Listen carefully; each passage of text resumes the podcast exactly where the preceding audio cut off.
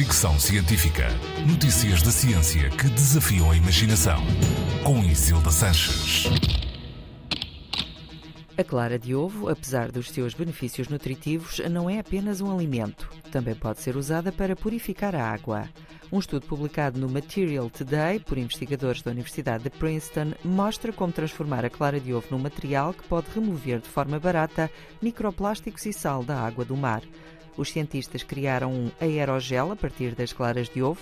O aerogel é poroso e leve e pode ser usado para filtrar água, armazenar energia ou isolamento térmico e acústico. No caso da filtragem da água, as experiências mostraram que tem uma eficácia de 98% na retenção de sal e 99% na retenção de microplásticos.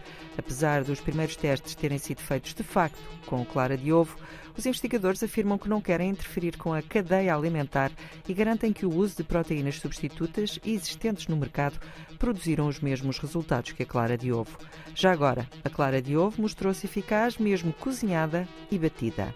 Para já, ainda está tudo na fase de laboratório. Os investigadores querem agora testar a utilização em larga escala deste aerogel potencialmente revolucionário na purificação da água dos oceanos, não só pela eliminação dos microplásticos e restauração dos ecossistemas, mas também pelo potencial que representa para populações onde o acesso à água potável é difícil e assim podem ter uma opção barata de salinização.